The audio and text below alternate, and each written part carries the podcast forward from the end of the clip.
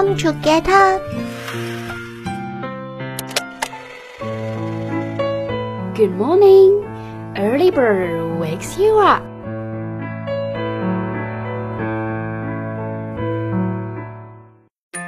Hello，各位小伙伴们，大家好！又到了每周的我们爱科学的时间喽，我是你们的老朋友小一。很多人都知道呢，食物的卡路里就是把食物完全燃烧之后释放出的热量。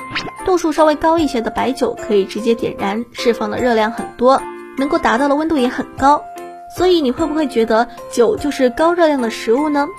但是呢，却有实验结果显示啊，酒精不如碳水化合物能让人长胖，这是为什么呢？赶紧来听一听本期的我们爱科学吧。其实呢，在国家标准中呢，酒精的热量值确实也很高。蛋白质和碳水化合物每克的热量是十七千焦，而酒精的热量值每克是二十九千焦。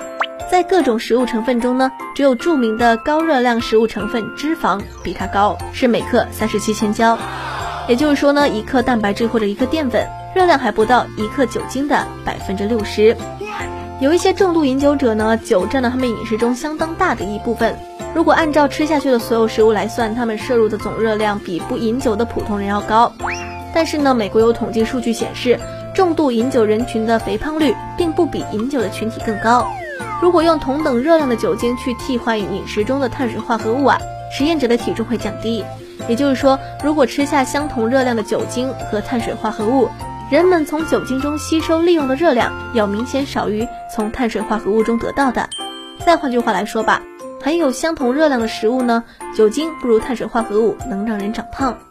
那么人体为什么不能有效的吸收酒精产生的热量呢？嗯，很可惜的是，科学家们现在也没有搞清楚这其中的机理，只是提出了一些想法。比如，酒精代谢产生的热量大部分不能被人体细胞利用而散失掉了。那有的小伙伴可能觉得酒精空有热量却不能被人体利用，那喝酒是不是可以减肥呢？这想法真不靠谱。